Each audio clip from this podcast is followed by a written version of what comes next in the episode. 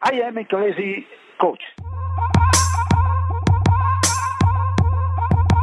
Also Martin, zur Feier der 42. Podcast-Folge. Nein, 42. 42 haben wir schon, sprechen wir natürlich über. Über Marathon? Richtig. Weil der Marathon 42 Kilometer hat. Sind wir nicht genial? Boah. Wahnsinn, oder? Kreativ bis zum geht nicht mehr. Ja, und wel welchen Gesprächspartner könnte man da wohl am besten wählen, wenn es um das Thema Marathontraining geht? Nein, nicht dich, Martin, sondern eine andere Trainerlegende, Renato Canova. Wow. Ähm, du hast mit ihm telefoniert, richtig? Warum sprichst du nicht mehr mit mir, Henning? Was man vielleicht dazu, dazu, sagen muss, dass die liebe Ela, die normalerweise hier die Technik äh, vornehmlich übernimmt äh, für den Podcast, heute nicht da ist und mir diese Aufgabe übertragen wurde. Ich aber von dieser ganzen Anlage, die hier vor mir steht, mit mehreren Mikrofonen, einem Mischpult, einem Aufnahme, auf, einer Aufnahmesoftware auf dem Laptop, äh, ich habe davon keine Ahnung, ich habe das noch nie benutzt. Und von daher mal schauen, was hierbei am Ende rumkommt. Ja, das, das Wichtigste ist, dass wir Renato in der Leitung haben. Das Wichtigste ist, dass dieser Podcast überhaupt erscheint, weil wenn dieser Podcast an, am Freitag erschienen ist, dann habe ich schon mal nicht alles falsch gemacht. Genau. Wir hatten Renato in der Leitung, um mal kurz jetzt wieder zurück zum Thema zu kommen. Äh, ich habe mit ihm telefoniert. Renato Canova ist ein italienischer Trainer, eine Trainerlegende. Ähm, ist Mitte 70, ähm, wohnt eigentlich in Kenia zur Hälfte des Jahres, zur anderen Hälfte ist er zu Hause in Italien und ist ja wirklich einer der renommiertesten Lauftrainer der Welt, hat einige Weltklasse-Athleten trainiert. Ich glaube, über 40 Medaillen bei Weltmeisterschaften, über ein Dutzend Medaillen bei Olympiameister, äh, bei, bei äh, Olympischen Spielen haben seine Athleten gewonnen. Ähm, von daher schon ein sehr, sehr guter Gesprächspartner, wenn es um das Thema Lauftraining geht. Ähm, allerdings ist Renato auch sehr bekannt dafür, dass er ähm, nicht unbedingt mit seiner Meinung hinterm Berg, äh, wie sagt man? Hält. Hält ja. und sich sehr klar äußert und äh, nicht immer das Ganze ähm, ja, unkritisch wahrgenommen wird. Äh, du bist ja auch nicht von allem überzeugt, was er so spricht. Und deswegen ist unsere Herangehensweise heute, wir hören uns bestimmte Dinge an, die Renato im Telefonat mit mir gesagt hat und sprechen dann darüber. Und ich glaube, das wird sehr unterhaltsam. Ja, also ich muss natürlich da hinzufügen, dass ich den Renato Canova schon seit den 80er Jahren kenne. Da damals? Er, damals, da war er noch so etwas wie ein Co-Trainer beim italienischen äh, Leichtathletikverband. Der hat ja ganz, ganz viele Funktionen gehabt, aber damals war er dann mit dem Gigliotti zusammen verantwortlich für große Marathonerfolge, die die Italiener in den 80er Jahren errungen haben, mit Bordin, Olympiasieger und Baldini. Und da war er immer so der zweite Mann. Ähm, und dann so erst äh, in den, ich glaube Ende der 90er, Anfang der 2000er Jahre, da machte er dann von sich reden. Als erstes mit dem Hindernisläufer Steven Cherono, der dann später als Katari, wie hieß Saif Said Shahin, 753 äh, irgendwas über die 3000 Meter Hindernis lief. Und jetzt ist schon ein Unterschied. Renato kennt jede Komma Nachkommastelle bei Zeiten. Verdammte Hacke. Das ist wirklich beeindruckend. Der erzählt irgendwas aus den 80er, 90er Jahren und erinnert sich nicht nur an, ja, der lief der über 1500, äh, über 5000 Meter, 13, 42. 753, 63 lief. Wo hast du das jetzt her? In meinem Kopf. oh Mann. Äh, ja, also genau, damit machte er dann Furor. Dann äh, wurde er zwischenzeitlich auch mal chinesischer, glaube ich, nicht? Doch, Nationaltrainer, doch, doch, zwei ja. Jahre lang. Ja. Hat dann jetzt aber ganz am Schluss, weil er ja auch schon ein älterer Herr geworden ist, der irgendwo ein bisschen sesshafter werden wollte, sich entschieden, nur noch zwischen Kenia und Italien zu pendeln sitzt jetzt häufig in Kenia. Du hast ihn dort schon erlebt. Genau, ich habe ihn dort treffen können in Iten, ja. Trainiert tatsächlich jetzt inzwischen über Jahrzehnte eine Menge von absoluten Weltklasse-Leuten äh, von, und das finde ich halt das bei ihm beeindruckende, von Mittelstrecke über Bahn, Langstrecke bis Hindernisläufer bis zu Halbmarathon, Marathon Läuferinnen und Läufer. Also er hat wirklich eine wahnsinnige Bandbreite von Erfolgen. Aber du hast es auch schon gesagt, und das ist die einzige Kritik, die ich eigentlich habe und auf die wir vielleicht immer wieder zu sprechen kommen. Er hat von Freizeitläuferinnen und Läufern überhaupt keine Ahnung, weil der sich, glaube ich, gar nicht vorstellen kann, dass Leute aus Spaß an der Sache diesen Sport betreiben. Ja, also das ist mir auch aufgefallen im Gespräch schon in Iten natürlich, aber jetzt auch während äh, des Telefonats für den Podcast. Wenn er Beispiele hervorbringt, sind die immer aus der absoluten Weltklasse. Also er sagt nicht, wenn man dann die 10 Kilometer in 40 Minuten rennen möchte oder in 50 Minuten, sondern seine Beispiele drehen sich dann im Bereich von 27, 26 Minuten. und seine Kilometer-Pace ist auch immer, das Beispiel ist immer drei Minuten und nicht vier oder fünf Minuten pro Kilometer, sondern er, er lebt da mit seinen Athleten natürlich in, in ganz anderen Sphären. Aber es handelt sich natürlich auch um die weltbesten Läufer. Von daher ist das vielleicht verständlich, dass er den Freizeitathleten da nicht so auf dem Schirm hat. Ja, natürlich. Und äh, was natürlich einzigartig ist, er hat wirklich einen Ruf. Ähm, und er hat überhaupt kein Problem damit, diesen Ruf immer wieder aufs Spiel zu setzen, äh, indem er, wie du schon zu Eingangs sagtest, sehr pointiert dann auch seine Meinung kundtut. Und ist natürlich total toll, dass du die Möglichkeit hattest, dich mit ihm ähm, zu unterhalten am Telefon. Es ist wie so oft, äh, ich hoffe, es geht nicht nur mir so, es ist sehr, sehr schwierig, ihn zu verstehen, ähm, weil er redet gerne und viel. Ja. Ähm, und äh, er ist jetzt kein Native Speaker, ähm, also ist ja, wie gesagt, Italiener. Also wie, wie, ich bin mal gespannt. Jetzt wursteln wir uns da mal so durch, wir oder? Durch dein Gespräch. Durch. Genau, also wie gesagt, das ist ein Telefonat, was ich mit ihm geführt habe. Wir werden jetzt Ausschnitte daraus ähm, uns anhören und äh, dann im Anschluss das Ganze kurz übersetzen, damit diejenigen, die das machst nicht, du dann, das machst du ja, dann. schauen wir mal, diejenigen, die ihn nicht verstehen, ähm, dann auch mitkommen und dann ja, sprechen wir mal darüber. Mal, mal sehen, wie lang diese Folge wird, wie wir das hinbekommen und ob man am Ende ist, äh, schlauer ist als zuvor.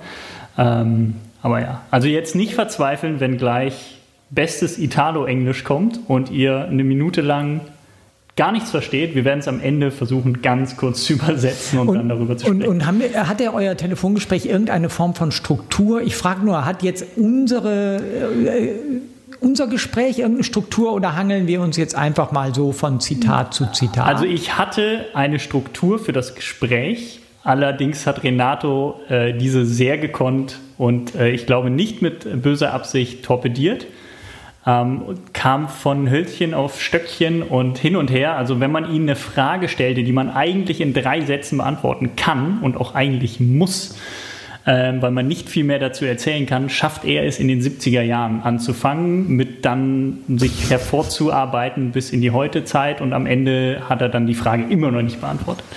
Von daher. Aber, aber es klingt jetzt so ein bisschen, ähm, bisschen arg kritisch. Wir, wir, nein, mögen, nein, wir nein, mögen ihn und seine Expertise das, ist unbestritten. Das war ein also. sensationelles Gespräch. Ja. Es ist halt nur, dass, ähm, ja, wie du schon sagtest, er redet gerne und ähm, man, man muss ihn einfach dann irgendwie, man muss das nachvollziehen können. Er, er versucht die Dinge ähm, logisch für sich aufzubauen und sehr weit auszuholen, weil für ihn ist das alles aufeinander folgend. Also wenn man ihn jetzt zum Beispiel fragt, darauf werden wir auch gleich kommen, ähm, warum denn heute die afrikanischen Läufer so dominierend sind, dann fängt er nicht an, dafür die Gründe jetzt einfach zu beschreiben, sondern er holt halt aus und beschreibt erstmal die Gründe, warum die Europäer denn nicht mehr so stark sind, wie sie mal waren, seiner Meinung nach. Ja. Ähm, ja. Und deswegen ist das Ganze. Das ist ein gutes Thema zum Anfang, weil, das müssen wir vielleicht auch noch erwähnen, vielleicht kommt es auch zwischendurch mal zur, zur Sprache bei einem der Zitate. Er hat natürlich auch schon deutsche Läuferinnen und Läufer trainiert. Ja. Nicht allzu viele, aber äh, in äh, nächster Vergangenheit waren es die, La die Hanna Twins, Lisa und Anna, mal kurzzeitig. Genau. Jetzt nicht mehr. Arne Gabius hat er auf jeden Fall Expertise gegeben, also ja. Tipps. Also ich glaube, beim deutschen Rekord war es noch wirklich sein, sein Coach. Inzwischen ist es mehr noch so ein Kumpel? Men Mentor, Kumpel, genau auf Augenhöhe. Also ich habe die beiden ja auch in, in Kenia erlebt. Da, Ja. Also die, die halten schon noch Austausch. Also es ist nicht so, dass Arne sich selbst trainiert. Und inzwischen ist er auch Trainer von Philipp Flieger. Dazu habe ich ihn yeah. auch gefragt, wie er ihn ah, so okay. einschätzt. Da, genau, kommen wir noch, das ist, da kommen wir dazu. Das ist ganz zum Ende, habe ich ihn da so als Ausblick für die deutschen Läufer einmal. So, jetzt haben wir schon fast so viel gequasselt, wie Renato immer quasselt. Ja, wir haben schon elf Minuten auf der Uhr. Lass uns mal reinhören. Genau, wir hören jetzt einmal rein, was Renato zur Stärke der afrikanischen Läufer zu sagen hat. European So the problem is not that African were too strong, but that the Europeans were no more able to reach the same level of before. Look, look UK. There was a moment where they had uh, 329.77, Kram 329.67 and uh, Ovet 330.77. No, people 332 like Robson, 333 like Roland needed to to to, to go to uh, or needed to to go to other events because uh, never were able to represent their country. When they cut all the volume and uh, guilty for this was the book of the father of Peter Coe, no, that uh, uh, practically was uh, well, not uh, well interpreted because he wrote that the volume was practically useless and Sebastian ran only 60 kilometers per week, maybe. No, that is not absolutely true because I can tell you one my personal experience with Sebastian. We are in Tirrenia 1988. Sebastian is also in Tirrenia with the Swiss guy of 1500 meters called Wirtz. And uh, he asked me, asked me one day, um, can you follow me tomorrow with a car? No, because uh, I have to run 30 kilometers. And uh, he ran 30 kilometers under 1 hour 40, 1 hour 39. So it was 318 per kilometers. So do you think that somebody running this uh, no, uh, has 60 kilometers per week? is not only a casualty. It is something mm. that in that period he could do normally. So, ähm, versuchen wir einmal kurz zusammenzufassen, was der liebe Renato da gesagt hat. Und zwar sagt er, dass die äh, Afrikaner nicht zu stark sind, sondern letztlich die Europäer zu schwach und bezieht sich dann auf eine Zeit, ähm, als Sebastian Coe zur absoluten Weltklasse gehörte. Ähm, zitiert dann ein paar 1500 Meter Zeiten aus England. Ja, also äh, äh Coe war in den 80er Jahren Steve Ovett Sebastian Coe, heutiger Präsident des Weltleichtathletikverbandes, waren in den 80er Jahren die besten 1500 Meter Läufer der Welt. Genau, diese Zeiten zitiert er dann ja. ähm, und ähm, sagt dann die Gründe dafür, dass die ähm, europäischen Läufer heute gar nicht mehr so stark sind, wie sie mal waren. Ähm, liegt daran, dass sie ja, das Trainingsvolumen zurückgefahren haben ähm, und bezieht sich dann auf eine Aussage von äh, Sebastian Coes Vater, der ein Buch über das Training seines Sohnes geschrieben hat, ähm, worin steht, dass er, dass Sebastian nur 60, 70 Kilometer in der Woche gelaufen sei. Was aber gar nicht stimmt, weil Renato das in eigenen Aussagen mitbekommen hat, dass sie viel, viel mehr gelaufen sind. Bezieht sich dann eben auch auf einen 30-Kilometer-Lauf, den äh, Sebastian Coe in, was sagt er, 3 Minuten 18 gelaufen ist pro Kilometer. Ähm, genau, und seine Hauptkritik eben an den europäischen Läufern heutzutage ist, dass sie zu wenig trainieren, zu wenig Umfang machen. Und da kommen wir nachher nochmal drauf, dass das nicht seine einzige Kritik an dem Training ist.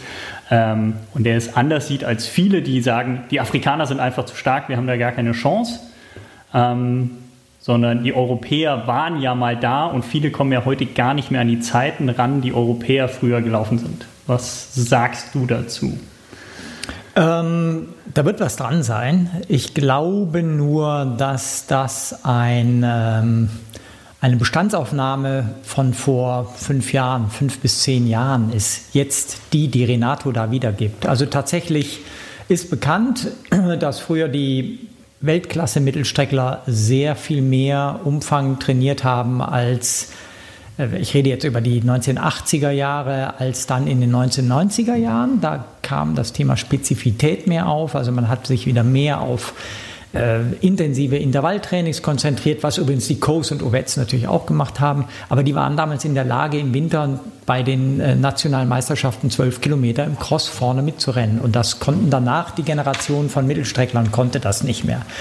Ähm, und das, glaube ich, kritisiert Renato zu Recht. Äh, das hat sich aber meines Erachtens in den letzten Jahren wieder etwas gewandelt. Da sind auch andere auf die Idee gekommen, auf die Renato gekommen ist und sagen also grundsätzlich jede ähm, Ausdauerlaufleistung, dazu gehört auch der Mittelstreckenlauf, braucht erstmal eine gewisse Kilometergrundlage. Und wenn du dir jetzt die Ingebrigtsens anguckst, die ähm, norwegischen ähm, das norwegische Brüdertrio, äh, was gerade ähm, für Furor sorgt. Ähm, dann sind die schon wieder in einem anderen Trainingsbereich unterwegs. Die machen mehr Umfang.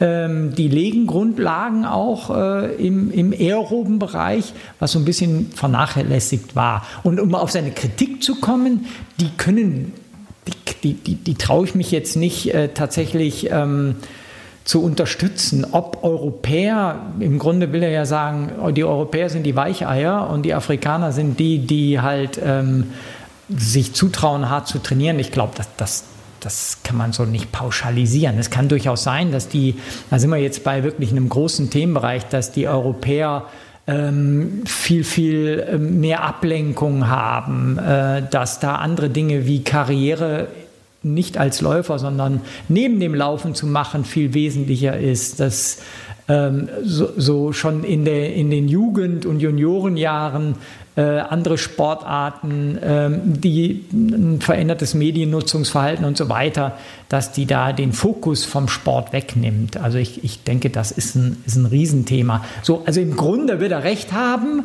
aber ich glaube, äh, dass was die Trainingsphilosophie angeht, sich da in den letzten, konkret in den letzten drei bis fünf Jahren wieder das Rad zurückgedreht hat. Es auch Europäer gibt, die wissen, äh, dass man als Mittelstreckler Umfänge im Winter speziell, also wenn man nicht in der Saison ist, laufen muss und äh, dass man nur über ein hartes Training auch zum Erfolg kommt. Er, er, berichtet auch von, von, also zum gleichen Thema, von verschiedenen Besuchen bei Leichtathletikverbänden, beispielsweise in Portugal, die ihn eingeladen haben, oder in, äh, in Russland, ähm, wo ähm, sie meinten, hey, wir kommen nicht mehr an die Zeiten, die wir mal gelaufen sind, ran äh, beziehungsweise die Afrikaner sind einfach zu stark und dann hat er ihnen auch eben ja, vorgeworfen, ihr hattet doch mal das Talent und die Möglichkeiten und seid mal die und die Zeiten gelaufen, die ihr heute nicht mehr erreicht. Also kann es ja nicht daran liegen, dass ihr Europäer seid, dass ihr Russen, Portugiesen, wie auch immer, immer seid. Ähm, in Russland hat er sogar gesagt, war ja ähm, war, war Doping wirklich ganz offen quasi Teil des Trainingssystems. Das hat er mitbekommen und äh, trotzdem haben die nicht die Zeiten erreicht, die sie früher erreicht haben. Und da hat ihnen genau das vorgeworfen, worüber du gerade gesprochen hast, eben diese, diese Mentalitätsunterschiede. Und äh, vielleicht hören wir uns dazu einfach nochmal an, was er zum Thema Mentalität zwischen Afrikanern und Europäern so sagt, beziehungsweise Europäern äh, im Sinne von weiß, also er meint damit auch Amerikaner. Mhm. I give you an example no, of mentality, different mentality. Uh, I am a crazy coach, and I have two athletes, one European and one uh, maybe African. No, and uh, I say uh, to both of them, tomorrow your training is uh, running in one hour 20 kilometers, and I know that uh, they are not able, no one. So which is a different interpretation. The Europeans start to think, hey, my coach is crazy. It's not possible for me running uh, 20 kilometers in one hour in training. So I go for one hour, but instead of running at 3, I run at 3.15. So they finish with 18 kilometers, 200 meters or 300 meters. No. The African start uh, to run at 3 kilometers without thinking of the distance, of the time, something, and that 40 is no more able to run, and he stops. So, under the methodological point of view, is uh, very much uh, more easier uh, and more effective to extend the intensity that to qualify the volume. This is the problem. So, because the level of fatigue that you do when you run fast is not the same that when you run long. And at the end, you need to run long and fast. So, du verziehst das Gesicht. Genau, was er hier sagt, das hat er mir auch in die Ten gesagt, ist, dass die, äh, und dafür ist er auch bekannt, es gibt ein Zitat von ihm, äh, was quasi aussagt, dass die Afrikaner äh, nicht daran denken, wie lang sie laufen müssen, sondern ihnen geht es darum, das richtige Tempo zu laufen. Und die Europäer, denen geht es darum, die Distanz zu laufen und dabei das Tempo zu vernachlässigen. Also äh, er gibt das Beispiel, er gibt zwei Athleten, äh, die beide nicht in der Lage sind, das von ihm jetzt beschriebene Training durchzuziehen, die Aufgabe 20 Kilometer in einer Stunde zu laufen, also genau Dreier-Pace. Er weiß, dass das beide nicht können und die Herangehensweise des Weißen, des Europäers ist seiner Meinung nach, er läuft lieber langsamer los, um die Distanz zu schaffen und der Afrikaner läuft die 3-Minuten-Pace los und schaut, wie lang schafft er das, also wie lang komme ich hin. Und äh, das ist seiner Meinung nach ein äh, entscheidender Vorteil ähm, für, für Läufer, für Langstreckenläufer, ähm, um das richtige Tempo zu trainieren. Und genau diese Mentalität habe ich selber auch in Kenia erfahren können. Ähm, ich habe es auch in der Reportage, die ich geschrieben habe, äh, dargestellt, dass die Kenianer einfach schnell laufen, Vollgas laufen, wenn sie denn Vollgas laufen müssen und dann lieber aufgeben, sich an den Straßenrand setzen und warten, bis sie aufgesammelt werden, als dass sie langsamer laufen und nicht vorne dabei sind. Ja, es ist für mich ja weniger jetzt eine Aussage zur ähm, Trainingssystematik als äh, zu den mentalen genau, Voraussetzungen, genau, genau. die man mitbringt. Äh, ich würde es jetzt so beschreiben, offensichtlich haben die Afrikaner, mit denen er dort zusammenarbeitet, ich würde das aber definitiv nicht pauschalisieren, alle Afrikaner sind so und alle Europäer sind so, aber bei den Athleten, mit denen er zusammenarbeitet, scheint es so zu sein, dass die Afrikaner keine Angst vorm Scheitern haben, so sehe ich das.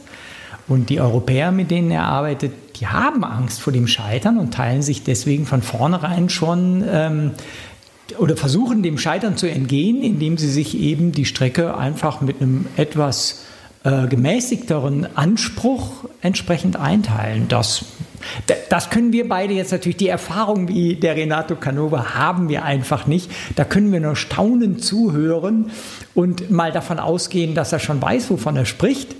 Ähm, ich, ich wehre mich nur dagegen, das grundsätzlich zu pauschalisieren. Da muss man jetzt aufpassen. Das ist schon eine sehr, sehr spezifische Einsicht, die der auf eine ganz spezielle Gruppe von Menschen hat. Das sind Topläufer eben aus Afrika oder aus Europa.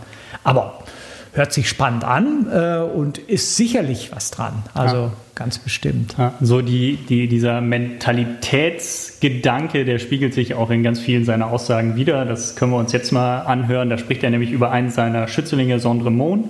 Und äh, Sondremon ist der zweitschnellste Europäer aller Zeiten, hat in Fukuoka 2017, wenn ich mich recht entsinne, in 2.05, jetzt bist du gefragt, Martin. 48. 48 den äh, Europarekord damals aufgestellt, der inzwischen von Mo Farah äh, nochmal um ein paar Sekunden verbessert wurde. Du schüttelst im Kopf, doch, ich habe recht, aber ja. Ähm, genau. Und ähm, da war es so, wir hören es am besten mal an, was er zu diesem Schritt, äh, zu diesem Schritt, den Sondre Mohn da getätigt hat, was die Zeit angeht, den Europarekord angeht. Sondre was a clear example because in 2016 no one European was able to run under 210. When he ran 205, 48, 217, go to see the list. Next year, 218 and 219, there were more than 10 European under so fast. Because the idea that a white man no, going there was able to run like this open the mind, a new possibility also for the other. If you have a little training, you have a little performance. This is clear. It's not possible.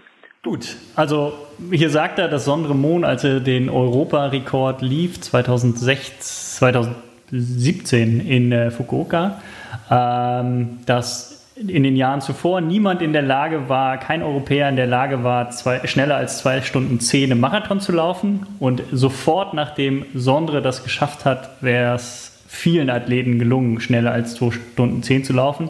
Und ähm, Er sagt, dahinter steckt einfach ähm, die Gewissheit, ah, okay, Sondre kann das, Sondre ist weiß, Sondre ist Europäer, Sondre ist Norweger, dann kann ich das ja auch. Ähm, was, was hältst du von solchen Aussagen?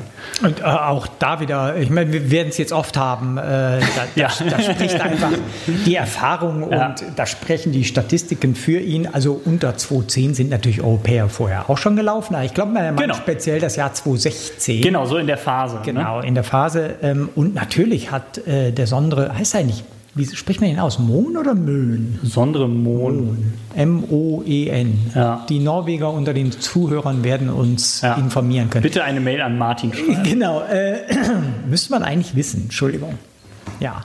Ähm, Nein, aber da, da, müssen wir jetzt wieder sagen, klar, er hat recht. Also definitiv, da ist was aufgegangen, da haben äh, Läuferinnen und Läufer gemerkt, ähm, äh, da, auch wir Europäer können in, diesen Zeitbereiche, in diese Zeitbereiche vorstoßen und äh, Selbstbewusstsein ähm, natürlich dann aufgebaut und entsprechend sehr wahrscheinlich auch die Trainingsintensitäten dann getraut, sich einem neuen Marathon Leistungsziel anzupassen. Und entsprechend kommt dann der Erfolg. Wir haben ja einen guten Kontakt zu unserem Kolumnisten Arne, äh, Gabius, der der deutsche Rekordhalter ist im Marathon mit 208,33 und Arne hat nach dem Sonderlauf hat er, also das habe ich gemerkt, in seiner Kommunikation komplett umgeschaltet gehabt. Also wenn wir vorher darüber sprachen, er läuft vielleicht noch mal eine 208, war nach dem Sonderlauf, den er auch persönlich ja gut kennt und Renato auch ein gemeinsamer Trainer, so sprach Arne von dem Vermögen 206 zu laufen. Also fünf, fünf Jahre vorher hätten, hätten wir richtig laut gelacht hier in dem Podcast, wenn ein Deutscher gesagt hätte, der will mal 206 laufen. Ähm, und da war das auf einmal dann Wort. Also definitiv, wir sind wieder Renato Daumen hoch, ja. Renato Faktencheck. Naja gut, Faktencheck ist, schwierig. Nein, ne? er, äußert, genau, ja. er äußert halt seine Meinung. Diese Meinungen sind recht stark. Und ich glaube, er provoziert ja auch gerne. Ähm, von daher, er hat er ja auch, sich ja auch leisten. Genau, er kann es sich leisten. Er hat die Reputation und genau. What the athletic was uh, practically uh, only Olympic every four years. And for people of Commonwealth, the Commonwealth Games in the middle, or for European, the European in the middle. So the old years were completely empty. There was uh, very little money. No, uh, practically the federation was yet from amateur, and no, something like this. So there was not the need of continuity. And this was the reason because every time when you reach a level, you, uh, you stop for several months, and every time you need again to rebuild what already you had. Look uh, Herbert Elliott, that uh, 22 years old wins Olympic in 1960 with the world record, and that one is the last competition of his career. If uh, something like this happened today, is the first competition of 10 years of professionalism where you can maybe you can earn uh, one million dollars in one, per year. No, something like this. So mm-hmm. completely. So what happened? Uh, the base for building up everything is the same. But when uh, in the athletic of today, that is uh, uh, road, uh, cross, uh, indoor, every year there is something. When you arrive to some level, you need uh, the first thing not to lose what you already have. Otherwise, I am in the first floor. I arrive at the, the fourth floor and after uh, going again in something long, long, long, but nothing else, I go again to the first because I destroy, destroy what I did. No? Uh, there was the idea in the old methodology of uh, a lot of kilometers, uh, low volume because of the capillarization.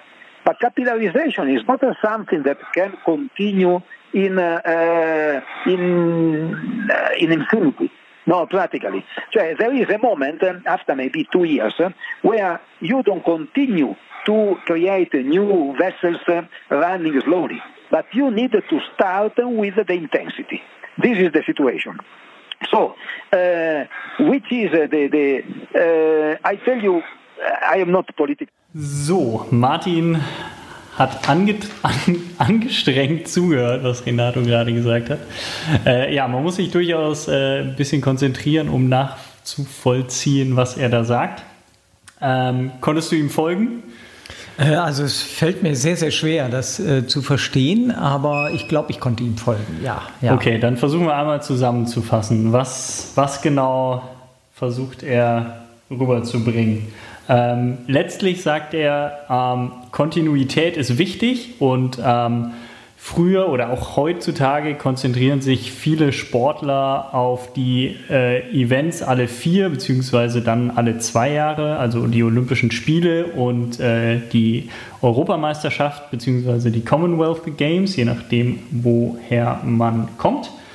Und ähm, dazwischen würde halt nichts stattfinden und deswegen würde man dann, so habe ich es zumindest verstanden, ähm, viel an seiner Leistungsfähigkeit verlieren, weil man immer wieder von neuem anfängt, Sachen aufzubauen, die man eigentlich schon in der Lage war zu leisten. Ähm, und für ihn ist das Wichtigste eben Kontinuität, dass man nicht äh, das Level, was man sich schon mal aufgebaut hat, irgendwie wieder verliert, indem man allzu lange Pause macht, sondern immer wieder ähm, ja, auf einem Level ist, dann aufbaut, das Level hält, aufbaut. Ist das das, was du auch verstanden hast? Ähm, es war ganz schön viel da drin. Ja. Ich, ich glaube, ähm, es geht so ein bisschen darum, dass er sagt, früher gab es sehr viel weniger Höhepunkte. Heute auch dadurch, dass eben äh, Laufen nicht nur also das Laufen auch bezahlt wird, dass es zu einem Job geworden ist, braucht man auch mehr Höhepunkte, gibt es mehr Höhepunkte. Und zwar jedes Jahr gibt es mehrere Höhepunkte. Früher, wie gesagt, gab es die Olympiaden, also alle vier Jahre einen Höhepunkt. Dann kam irgendwann Europa, also äh, ähm, kontinentale Meisterschaften dazu. Dann gab es alle zwei Jahre einen Höhepunkt. Jetzt gibt es jedes Jahr einen Höhepunkt. Und es, äh, das hat Auswirkungen auf die Trainingssystematik, weil man dann natürlich sich nicht mehr leisten kann oder vielleicht darauf kommen wir gleich, trainingswissenschaftlich macht vielleicht auch keinen Sinn, aber man kann sich auch nicht mehr leisten, nach einem Höhepunkt mal einen regenerativen eine regenerative Saison oder eine, eine mit vom Laufumfang, Laufintensitäten her reduzierte Saison einzubauen. So wie, Guck, wie dann habe ich ihn falsch verstanden. Siehst du mal. Ich, ich, ich glaube, ich glaube, so war das gemeint. Ähm, und äh, ihm geht es grundsätzlich eben darum, dass dann in der Trainingsplanung von natürlich in dem Fall dann wieder Weltklasse-Leuten äh, man solche Grundlagen auch gar nicht wieder neu schaffen muss, wenn die dranbleiben, kontinuierlich am intensiven Training. Also er sagte ja, die Grundlage für jedes Training, ich glaube, darauf kommen wir später nochmal, ist Kapillarisierung heißt also aerobes Training. Wenn natürlich jemand in einem permanenten Trainingsprozess steht, muss er dem gar kein Gewicht mehr geben. Dann kann er sich auf andere Dinge konzentrieren. Meine Kritik daran ist nur, ich glaube deswegen sind heute Athletenkarrieren auch speziell von afrikanischen Weltklasseläufern extrem viel kürzer. Und ich glaube, das erwähnt er auch am Anfang mit Herb Elliott, der in den 60er Jahren ein Weltklasseläufer war, extrem viel kürzer, als sie es früher waren. Ich darf hier erwähnen, Dieter Baumann, ein langer, langer Weggefährte ähm, von, von unserer Redaktion äh, von Rannerswelt, der bei drei Olympischen Spielen Vierter, Zweiter und Olympiasieger geworden ist. Also über einen Zeitraum von zwölf und mehr Jahren Top-Leistungen immer wieder abgerufen hat. Und bei Dieter war es eigentlich Gesetz, dass er in dem Jahr nach den Olympischen Spielen entweder verletzt war und deswegen reduzieren musste oder reduziert hat, andere Akzente im Training gesetzt hat. Und ich glaube, nur deswegen war er in der Lage, dann klar musste er dann im zweiten Jahr nach den Olympischen Spielen wieder neu aufbauen, eventuell. Ähm, aber ich glaube, deswegen war er in der Lage, so, so lange, so erfolgreich zu laufen. Und viele, viele andere Beispiele gibt es ja auch. Und das ist heute kaum mehr der Fall. Die Zeiten sind, also die, dass die, die, die, die ähm, Topläufer schnell laufen, der Zeitraum ist, ich leider habe ich statistisch jetzt nicht überprüft und zur Hand, die, die ähm, Hochleistungsphasen sind vermutlich, ich würde sagen, sind halbiert. Also so nur noch die Hälfte okay. der Zeit. Früher hat man mal so gesagt, 15 Jahre lang gab es auch wissenschaftliche Studien zu, Metastudien zu. 15 Jahre lang kann man Top-Leistung bringen. Ich würde sagen, das ist heute halbiert. Und das hat auch eben damit zu tun, um alles nochmal aufzunehmen, was ich vorweg gesagt habe, hat auch damit zu tun, dass eben jedes Jahr auch Trainer wie Renato Canova Top-Leistungen abfordern durch ihre speziellen hochintensiven Trainings, wo dieses, ich, hat er nicht irgendwas vom vierten Stock und ersten Stock erzählt? Äh, Im ähm, Gespräch mit mir nicht, nein. Äh, ich glaube, er hat das mal irgendwo erzählt, ähm, wo man eben Grundlagen gar nicht mehr machen will und auch nicht braucht. Aber das ist endlich. Mhm. Also mal ganz abgesehen davon, dass so etwas, also diese, diese ganz andere Art eines makrozyklischen Trainings, dass das natürlich auch orthopädisch ganz andere Belastungsrisiken mit sich bringt als wenn ich nur alle vier Jahre Topleistung bringen will. Mhm. Ich hoffe, ich habe ihn überhaupt richtig verstanden. Ja, ich, das klingt alles sehr nachvollziehbar. Also du hast ihn definitiv in dem Fall besser, besser verstanden als ich. Ähm, wenn wir schon über sein Training sprechen, seine Periodisierung, wie auch immer, dann lass uns da einmal einsteigen und uns hören, anhören, was er dazu sagt. Auch hier muss man sagen, das äh, kommt sicherlich nachher äh, auch nochmal, das Thema Training und seine Trainingsphilosophie. Äh, aber wie eingangs erwähnt, war das Gespräch weniger strukturiert, als ich es mir erhofft hatte. Deswegen hat er immer mal wieder da so Beispiele seiner, seiner Trainingsphilosophie hervorgekramt und an verschiedenen Stellen eingebaut, die dann auch dort natürlich Sinn gemacht haben. Aber ja, wir wurschteln uns da mal durch. Du, äh, wer kein Laufnerd ist, der ist sowieso jetzt schon bei den Podcasts schon längst raus. raus ne? genau. Und ja. äh, wer Laufnerd ist, den werden auch noch die weiteren Zitate interessieren. Genau. Und ich ja. denke, ich denke und hoffe, da wird es so manchen da draußen geben, der den Renato am Schluss besser verstanden hat als wir und wird uns dann nochmal aufklären. Hoffe ich. Ja. ja. Genau, fangen wir an. If you want to prepare a marathon at 3 per kilometers, that is 206.36, uh, which is the role of a long run at 350, maybe for 30 kilometers. Do you think that uh, is, uh, is uh, a, a training? What is a training? Training is the answer to some stimulus that you can give to the body. And there is a stimulus only when you do something that you never did before. When you go to the school, it's not that every year you continue to repeat the same class because you like. No, it's not like this. So you try to you learn something, and after this is the basis for learning something new. Till uh, going to the university.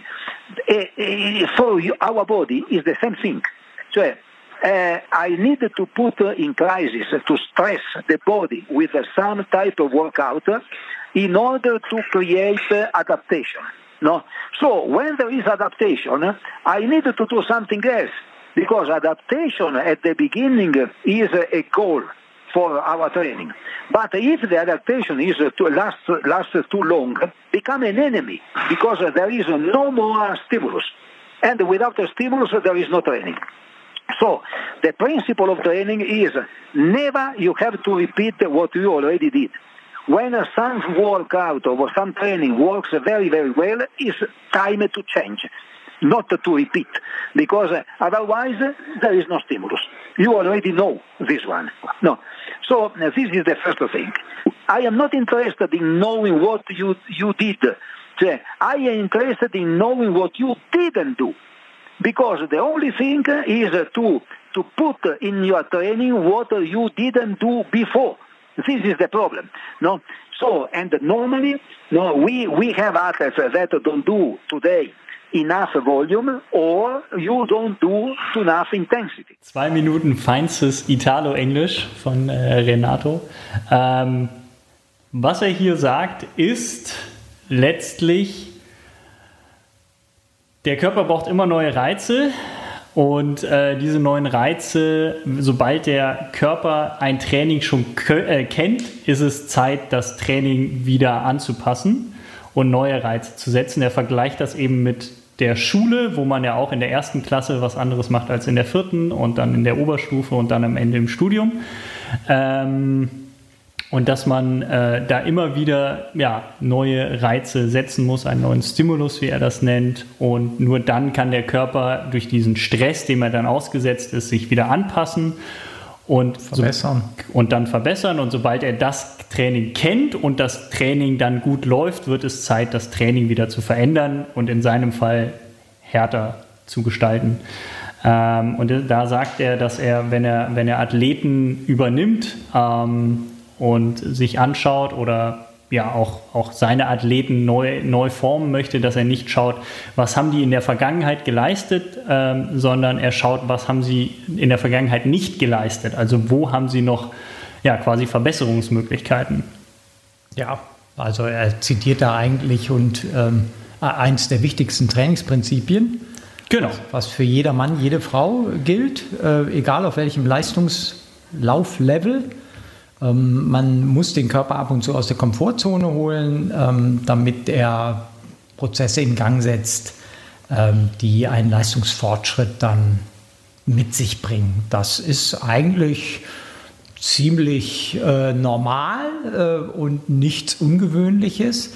Das Ungewöhnliche bei ihm ist natürlich die, sag ich mal, die brutale Aneinanderreihungen äh, in, in, den Trainingsgestaltungen, in den Trainingswochen von eben äh, diesen Läufen, die die Läuferinnen und Läufer aus der Komfortzone rausholen. Und äh, das wäre, wenn das Fitness-Freizeitathletinnen, Athleten kopieren, wäre das für die gesundheitsschädigend, eindeutig. Äh, warum? Aus welchem, aus welchem Grund? Na, also ähm, wenn, wenn ich permanent den Körper dazu herausfordere, äh, seine komplette Energie zu investieren, dann werde ich irgendwann in einer Situation sein, dass ich Energie nicht mehr nachschieben kann, die ich über Ernährung und sonstiges, Regeneration, die, die, die Möglichkeit hat, ein Fitness-Freizeitläufer, der noch im Beruf steht, der eine Familie hat, äh, der, der nicht nur für das Laufen lebt, der hat nicht die Möglichkeit, drumherum all das zu tun, um dem Körper jeden Tag den Laufstress wieder zu nehmen. Das, das ist einfach nicht machbar und nicht möglich und das ist unrealistisch. Gut, äh, gut, dass du es ansprichst. Das ist genau das, was ich mit, mit Sondre beispielsweise auch besprochen habe. Der ähm, meinte, bis kurz vor den Olympischen Spielen in Rio 2016 ähm, war er noch berufstätig, hat ähm, halbtags gearbeitet. Ich muss gestehen, ich weiß nicht mehr genau als was. Auf jeden, ah doch, genau, in einem Laufladen, in einem Laufschuhladen. Er hat Schuhe verkauft. Und er meinte, da musste er sehr viel hin und her laufen, den Leuten ihre Schuhe bringen. Und das hätte ähm, tatsächlich sein Training sehr beeinflusst, weil er hat damals schon intensiv trainiert, aber die Arbeit hat ihn dann quasi die Regenerationszeit gekostet. Und Regeneration wäre halt das Allerwichtigste. Und als er dann Profi wurde und dann auch unter Renato dann trainierte, hat er gemerkt, dass Regeneration ja, der entscheidende Faktor ist, wenn man halt so intensiv trainiert und seinen Körper immer weiter diesem äh, Trainingsstress aussetzt. Und das finde ich schon ganz spannend, weil da spricht Renato auch drüber, ähm, wenn er das Thema Periodisierung angeht ähm, und anspricht, weil er meint, viele Athleten, gerade auch Freizeitathleten, trainieren in einem Wochenrhythmus. Sonntags der lange Lauf, dienstags Tempotraining auf der Bahn, freitags der Tempodauerlauf. Und ähm, diese Einteilung ist auch schön und gut, nur das Problem ist, sie passt nicht zu jedem und wenn man noch intensiver trainiert, dann reicht teilweise die Regenerationsphase nicht aus. Und deswegen haben ähm, oder gibt er seinen ähm, Athleten nicht einen Wochenrhythmus vor, ähm, sondern oft einen längeren Rhythmus, einen Neuntagesrhythmus, einen Zehntagesrhythmus oder im Fall von Wilson Kipsang vor seinem Weltrekord in Berlin sogar gar keinen Rhythmus. Da gibt er nur Kerneinheiten vor und sagt, lieber Wilson, mach diese Einheiten, aber mach, wann du dich danach fühlst. Also du musst die nicht am Dienstag, am Donnerstag und am Samstag machen, sondern wenn du sagst, ich bin am Dienstag noch zu kaputt von dem langen Lauf am Sonntag, dann mach das Training doch am, am Mittwoch oder am Donnerstag. Äh, vielleicht hören wir uns das einmal an und ähm, gehen dann auch noch auf die äh, Regeneration ein. People walking, no having, like many Kenyans, uh, the most part of Kenyans, three times uh, something uh, that is called symmetric system. Like for example, Tuesday track, uh, Thursday fartlek, and Saturday long run, no practically. If you are not to to have the modulation of intensity between these three workouts, practically. You are not able to grow because at the end there is no more stimulus. So you need, if the only thing that never changes in training is the recovery, no, it's not possible to change the intensity. Otherwise, you go in, in overtraining. Very simple. With Wilson Gibson, for example, no, before the world record of, uh, of uh, uh, in Berlin. What uh, I did, Wilson was with me, and I gave him not a plan. I gave him a key workout. And I told him, listen, you need to do one, two, three, four, five. Recovery is up to you. When you feel ready no, for running again, no, you go running. Don't care if it's Tuesday, Wednesday, Thursday, no. You need to recover and to be here. And uh, four weeks before the world record, that was, was 2, 323 in Berlin, he ran in Langili 40k 2, 3, 32. Practically, um, in this uh, in this load, uh, one time only we go very very fast, but um, this uh, the time that you you are able to, to go there in Langili normally is the time that you are able to do in full marathon. Mm. This is the situation. So the problem is the motivation and the recovery. So everybody is able to, to uh, maybe um, to train uh, hard, but hard doesn't mean that is correct. Eh? Gut, also letztlich das, was ich gerade eben schon mal ja, gesagt habe. Ja. Äh, es geht darum, eine andere Modulation, wie er das äh, äh, benennt, zu finden und sich nicht an festen Trainingstagen festzuhalten für feste Einheiten in dem Plan, sondern gerade als Profi hat man ja eben die Möglichkeit, auch eine, an einem Montag seinen langen Lauf zu machen oder an einem Mittwoch, je nachdem, und äh, mehr auf sein Körpergefühl zu hören. Klingt eigentlich ja für so einen Hardcore-Weltklasse-Coach ganz nett, wenn man dann sagt, ach du, lieber Renato, ich fühle mich heute nicht so gut, lass das Tempotraining mal ausfallen, ich mache nur einen lockeren Dauerlauf. Das äh, wird er schon klar, äh, klar und deutlich überprüft haben. da ist er schon äh, ziemlich autoritär dann auch eigentlich so ähm, im Umgang mit den Athleten und Athletinnen. Ähm, aber grundsätzlich natürlich vollkommen richtig. Also ähm, diese Wochenstruktur passt nicht unbedingt auf die Trainingssystematik. Und äh, natürlich gibt es einfach für, da mache ich wieder so den, den Spagat zu den Freizeitläufern, gibt es natürlich Unabdingbares was äh, einen dazu zwingt, eben an, die, an einem Wochenrhythmus zu bleiben, weil die Kinder am Wochenende zu Hause sind oder der Mann oder die Frau, der Partner zu Hause einen erwartet für andere Dinge als das Laufen, äh, weil ich eben frei habe am Samstag oder Sonntag, zwar nicht in jedem Beruf, aber in den meisten doch und so. Also da schlägt dann einfach so, sag ich mal, das soziale Umfeld definitiv die vielleicht verbesserte Trainingssystematik, ähm, wenn ich mich von diesem Wochenrhythmus trennen würde. Allerdings ist das, was Renato da sagt, ist jetzt nichts so Neues natürlich, das wissen wir, ähm, weil äh, es, äh, ich kenne viele, viele oder einige äh, auch ehemalige Spitzenläuferinnen und Läufer, die das natürlich auch schon ähm, praktiziert haben, sich getrennt haben von diesem Wochenrhythmus, als sie als Laufprofis noch äh, unterwegs waren und wirklich sich einfach gesagt haben, okay, äh, jeden dritten Tag macht für mich in meinem momentanen Leistungszustand äh, ein intensives Training äh, Sinn und dann war das egal, ob das an einem Samstag oder Sonntag war. Das gab es natürlich schon immer. Ich vermute fast, dass das ähm, so überraschend es jetzt vielleicht klingt, in, ähm, in äh, Kenia, in Afrika, wo auch Renato sitzt, eine größere Herausforderung ist äh, als bei Profis ähm, äh, woanders auf der Welt, weil die ja immer dieses Gruppentraining erstens genau. haben, was eine gute Organisation an einem bestimmten Tag und so weiter auch braucht. Und zweitens, die natürlich auch durch Kirche, durch Kinder, die sie mh, hm, viele auch zu Hause haben, gut, die meisten sind in Trainingscamps dann, dann sind sie davon so ein bisschen losgelöst, aber so das Drumherum da dann man denen auch diese Struktur eventuell mit vorgibt. Ja, und vor allen Dingen, wie gesagt, die Koordination der, der, der Laufgruppen dann. Ich glaube, das hat er im Gespräch tatsächlich auch gesagt in einem Beispiel, äh, als wir über das Thema sprachen, dass er einmal ähm, eine Gruppe trainiert hat und die hatten ein ganz klares Training. Ich kann es jetzt nicht mehr genau wiedergeben. Ähm, und zwei Tage später sollten sie dann ein anderes hartes Training machen, was auch seiner Meinung nach gepasst hätte. Aber zwischen diesen beiden harten Einheiten haben sie einfach noch das normale Fahrtleck am Donnerstag, sage ich jetzt mal, mitgemacht. Das heißt, sie hatten dann drei aufeinanderfolgend harte Tage und haben dann das eigentliche Training, was ihm wichtig war, äh, nicht mehr hinbekommen.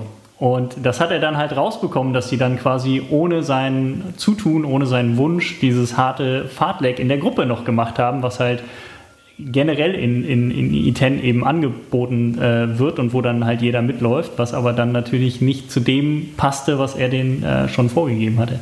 Und äh, genau von dieser Herausforderung, wie du sie gerade äh, nanntest, hat er dann halt auch gesprochen, weil die dann doch gerne mal in der Gruppe trainieren und sich dann auch unterschiedlichen Gruppen antrainieren. Äh, äh, ähm, anschließen. Anschließen. Mhm. Also ähm, Klar, wech wechseln mal gerne, genau. Und dann ist da nicht viel mehr mit Modulation, sondern dann wird im Zweifel nur noch hart gelaufen. Ja. Ähm, das ist dann natürlich schwierig. Aber gut, ich glaube, bei den Weltklasse-Athleten, die wirklich ihre eigenen Trainingsgruppen haben, kriegt er das besser in den Griff. Ja. ja. Ähm, ich würde mal sagen, wir haben jetzt noch gar nicht so richtig über seine Trainingsphilosophie gesprochen, was denn gerade im hinsichtlich Marathon ihn sehr auch von deiner Trainingsphilosophie äh, das unterscheidet. Ich das glaube ich nicht. Das, das kann ich mir nicht, nicht. vorstellen. Ähm, genau, lass einmal äh, ja, anhören, was er zum Thema Marathontraining zu sagen hat. Wir haben ganz äh, kurz vorhin schon mal sowas äh, anklingen lassen, als er meinte, ähm, zum Training, neue Reize, lange Läufe etc. Und äh, was, was ein langer Lauf, in welcher Pace man das laufen sollte, das hören wir uns jetzt einmal ganz speziell an. Of course, when uh, you are in the specific period, the last two, three months, depend on the competition, you need to increase the quality. But the quality for a marathon is not running faster, is running longer at the speed of the marathon. Because the speed of the marathon is not, uh, is not uh, complicated. So everybody, no, if, if we have, for example, we look now for uh, Sondre for running at 257. So you need to be prepared for running 257. 257 is something that uh, an athlete like Sondre can do very easy till maybe 10 kilometers also when you are not prepared. It's 29.30. So we don't need to change this uh, type of, uh, of uh, speed. We need to find the way for the system for extending your ability to last at this type of speed. This is the reason because also when you are very, very, very far from the competition, you already need to put this type of specific speed in your training. And after this, you extend the ability to, to last at this one in different way. Because one way is to run more kilometers at the same pace. Another way is to have a um, repetition. No, I give you an example very easy for preparing 10,000. You want to run 27.30? Okay. You put uh, maybe uh, 10 times uh, uh 1 kilometers in 245 with a 2 minutes recovery. No, maintaining the same pace, 245, and maintaining the same loop volume that are 10 kilometers, what you can do? Okay, between one and the other, two minutes become 130, alternated, and you have 245, 130 recovery, 245, two minutes. So you create a couple, no, over 130 become one minute, one minute becomes 30 seconds, always with a two minutes recovery after, and after automatically. Yeah. Mal wieder äh, spannend, dass er dann ein Beispiel herauskramt, äh, wo es darum geht, 10.000 Meter in 27 Minuten und 30 Sekunden zu laufen. also 2,45er Pace, äh, finde ich sehr interessant. Ähm, worum es ihm, ihm, geht, eigentlich war ja das Thema Marathontraining, wie er dann auf das Beispiel mit 10.000 10 Meter kam, weiß ich jetzt nicht ganz genau, aber das, was er sagen möchte, ist dann trotzdem verständlich. Ähm, es geht gar nicht darum, unbedingt so schnell wie möglich zu laufen, sondern ein spezifisches Tempo für den Marathon. Und dieses spezifische Tempo muss man dann eben so lange wie möglich laufen können. Und um äh, eine Möglichkeit, das zu trainieren, ist eben mit Intervalltraining. Äh, man nimmt sich beispielsweise 10 mal 1000 Meter vor. In, hier, er spricht von 245er Pace kein Beispiel für den Marathon, sondern eben um das dann in 27 Minuten und 30 Sekunden zu laufen und äh, verkürzt zusehends mit jeder Woche, mit, jedem, mit jeder Trainingsphase die Pause. Äh, läuft dann irgendwann nicht mehr 10 mal 1000 mit Pausen dazwischen, sondern 5 mal 2000 mit Pausen dazwischen und dann ist man schon quasi bei dem gleichen Tempo näher an dem wirklichen Rennen dabei, weil man das Tempo eben über eine längere Phase läuft. Ähm, Genau. Was, was sagst du dazu? Das jetzt, klingt jetzt auch nicht so richtig, also klingt alles total logisch. Klingt jetzt ja, nicht, ist auch so und ist, ist auch keine Raketen, ist überhaupt keine Raketenwissenschaft ja. von Canova, sondern er setzt die halt scheinbar eben auf einem extrem hohen Niveau mit dem äh, mit mit entsprechend vielen Menschen, die er da ja auch zur Verfügung hat, die das Potenzial haben Weltklasse zu sein. Das muss ja auch erstmal haben, da 30 Leute, 25 Leute in einer Trainingsgruppe, die die 28 Minuten und schneller bei 10.000 Meter laufen können, ähm, mit denen dann zu experimentieren. Haben wir die hier nicht? Äh, warte mal, nein. Ähm, die, die, muss er erstmal haben und äh, mit denen dann solche Programme durchzuführen, ist dann natürlich äh, schon mal ganz besonders spannend. Aber worauf ich eigentlich hinaus wollte, das ist jetzt nichts Neues. Also Spezifität ist auch ein wichtiges Trainingsprinzip, ist auch seit 70 Jahren bekannt äh, und wissenschaftlich untersucht, äh, diverse Male. Also äh, wie gesagt, bei, bei Canova ist immer nur... Ähm, sage ich mal, dieses Ultimative, wie er so etwas anwendet und wie er das in Programme gießt und wie, wie eben schon gesagt, in Weltklasse-Programme und Ansprüche gießt, das ist ziemlich, ziemlich äh, spannend so. Aber äh, das Spezifität, also was will ich am Tag X über ähm, eine Wettkampfstrecke laufen äh, als Tempo, dass ich mich dem im Training äh, immer mehr über immer längere Distanzen äh, annähere und annähern muss, das, das gilt für alle. Also äh, das ist nichts kein Hexenwerk. Aber er dreht es ja trotzdem um. Also es gibt ja durchaus viele Trainer, die sagen, man bildet die Grundlage mit langsamen Läufen. Mhm. Ähm, darüber haben wir ja vorher auch schon gesprochen. Das mhm. sieht er ja ganz genauso. Aber ab einem bestimmten Niveau braucht es diese langsamen, lange, langen Läufe nicht. So sein genau. Lieblingszitat ist ja, Uh, what have a uh, two-hour easy run to do with a marathon? Nothing. Ja. Also ja. was hat ein das zwei Stunden Dauerlauf zu tun mit einem Marathon? Gar nichts. Ja, da willst du mich, glaube ich, immer herausfordern, ja. weil ich ähm, sage, in einer Marathonvorbereitung von Freizeitläufern, und dazu zähle ich jeden, der nicht schneller als 2,30 den Marathon laufen kann, gehören lange, langsame Läufe. Warum ist das so? Weil, wenn jemand, der zum Beispiel zum ersten Mal seinen Marathon läuft, ein Problem hat, zu Beginn dieses Marathontrainings, was völlig normal ist, überhaupt einen Fettstoffwechsel zu aktivieren, der, der, ihn in die Lage bringt, 30 Kilometer am Stück zu laufen, dann muss ich doch ihn erstmal dahin bringen, die Distanz überhaupt laufen zu können. Und das kann ich nur, wenn ich ihn nicht noch an die anaerob-aerobe Schwelle bewege, sondern sage, mach das, versuch erstmal die Distanz zu schaffen. Im langsamst möglichen Tempo muss ich das von ihm fordern. Das ist ja eine ganz andere Herangehensweise, ob jemand 42 Kilometer morgen, wenn ich ihn wecke, sowieso laufen kann, als wenn ich jemanden habe, der noch nie in seinem Leben 30 Kilometer am Stück gerannt ist. Ja, deswegen ist der, der Rückschluss, der jetzt oft gezogen wird, ähm, lange Läufe im langsamen Tempo haben keinen Effekt, der ist, der, der ist auch gesundheitsschädigend. Ich hatte das schon mal irgendwann heute im Podcast gesagt.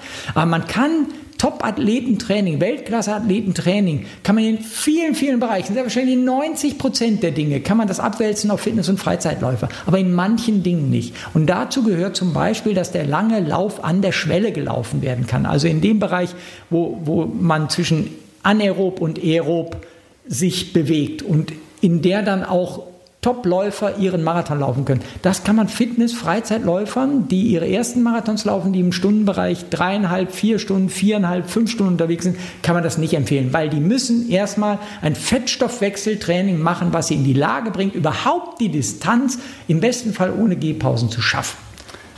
Gut, dass du es ansprichst. Lass uns mal hören, was Renato zum Vier-Stunden-Marathonläufer zu sagen hat. Auch also sehr spannend. Dazu kann der gar nichts sagen. Der doch. kennt doch gar keinen Vier-Stunden-Marathonläufer. er schafft den Marathon nicht mehr in vier Stunden. Nee. Ja, aber das ist auch, das muss der auch Nein, nicht. Das also, muss er also, auch nicht. Nein, Nein. aber äh, auch darüber habe ich, darüber habe ich mit ihm äh, gesprochen und äh, er hat mir erstaunlicherweise geantwortet. Das okay. fand ich das Überraschendste. Okay. But four hours uh, uh, is something I don't consider four hours. For, for going faster for four hours, the problem is only to run. No, to run maybe a little bit more because uh, one four hours uh, probably runs only maybe two times per week or something like this. So at the end, uh, the main problem is uh, the, the, the, volume of training. No, of course. And uh, this, uh, the quality is very, very low. Es ist interessant, dass er da auch sagt, da ist nämlich da, da geht es nicht um Langlauf schnell machen. Nee, nee, nee, genau. darum, den mehr zu Trainingsumfang mehr genau, zu laufen. Genau, Aber er sagt, jemand, der vier Stunden läuft, läuft ein Nehmen wir gar nicht auf. Doch, nehmen wir auch schon auf. Achso, okay. Äh, ja, okay. Lass weiterlaufen. Ja. But also one without a talent can run uh, in, uh, running four hours uh, with very little training can run uh, easy. 330 uh, putting one or two sessions of more training only running in, in during the week. But for example three hours going to 245 eh, this one. The principle can be the same of course no? The principle is that uh, you need to have some time, um, some more quality longer. These people, the amateur, normally run almost every week. No, and uh, of course, not every week a marathon, but every week maybe 10 kilometers or something like this, you. And in the middle, don't have a really long, long run. When they go for long run, they go for long run very, very slowly. No, so uh, they need some time to have something longer and uh, at the same time uh, combining this with uh, the ability to grow a little bit in speed. So the speed is in this case, which is the speed? If you run 400 meters in 120, that is nothing okay? 120, I think that everybody is able to run 120. But 120 is a 320 speed.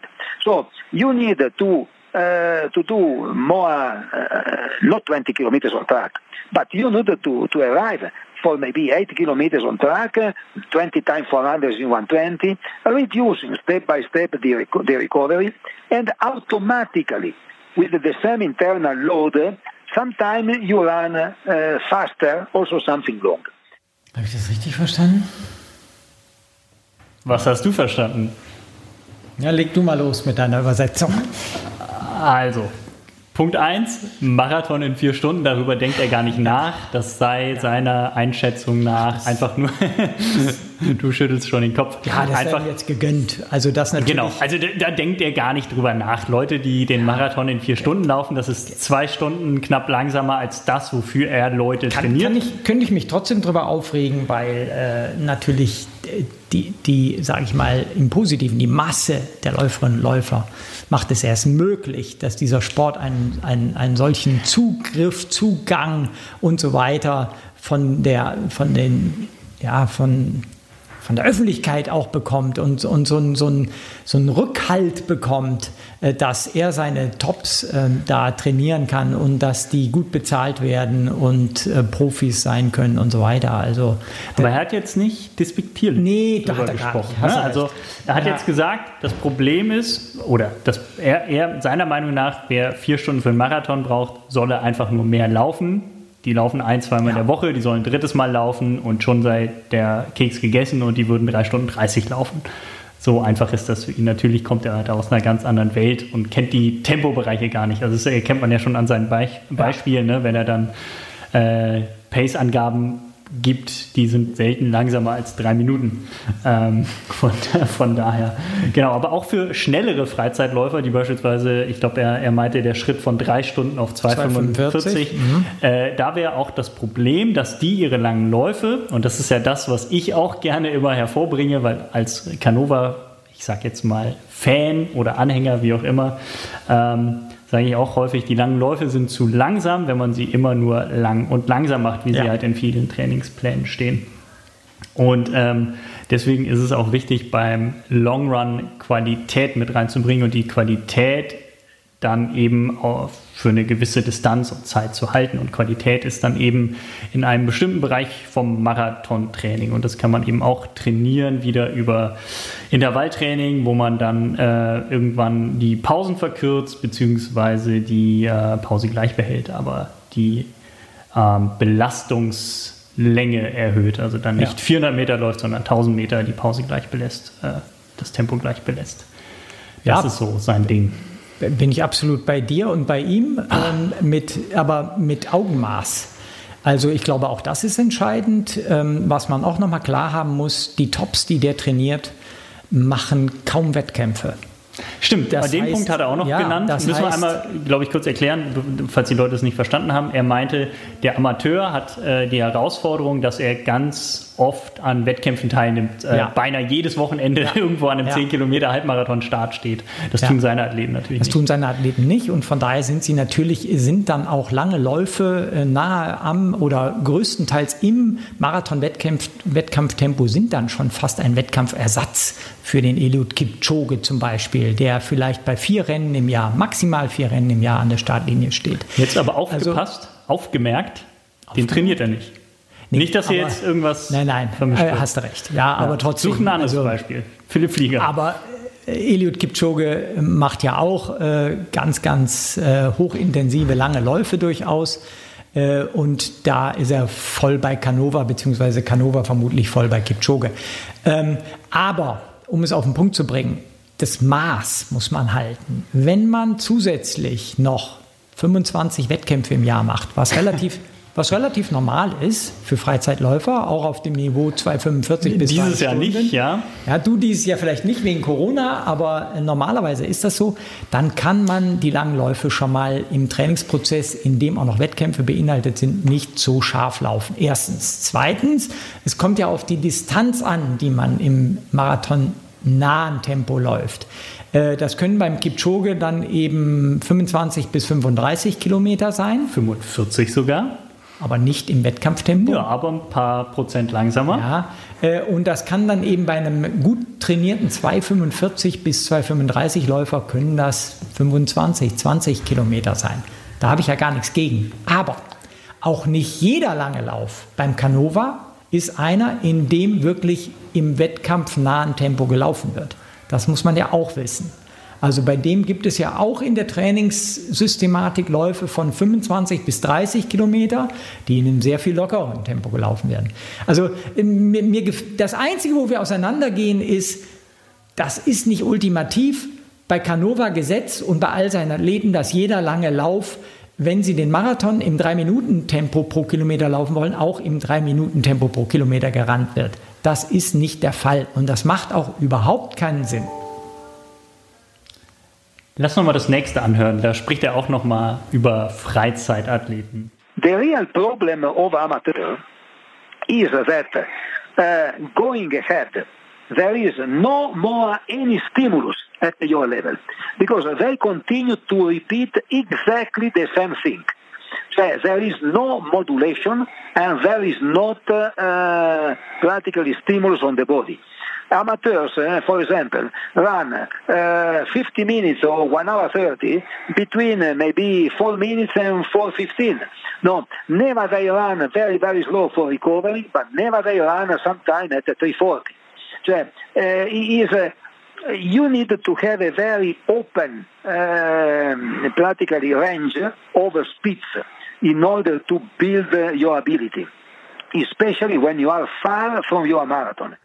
Ha, da haben wir es. Auch wir er plädiert für die langsamen regenerativen Läufe, also diese Tops bei ihm, da haben wir es jetzt nochmal Aber nicht den langen, Lauf- nicht den langen Lauf. Nein, nein. Ja. Aber werden ab und zu auch ganz, ganz langsam durch die Gegend trotteln. Genau. Und was er ja jetzt bemängelt ist, dass er sagt, bei den Freizeitläufern ist einfach der Unterschied zwischen, oder der, die, die Bandbreite. Varianz, die Bandbreite, die Varianz der Dauerlauftempi zu gering. Die müssten sich trauen, mal viel schneller zu laufen, als sie es tun und viel langsamer zu laufen, als sie es tun.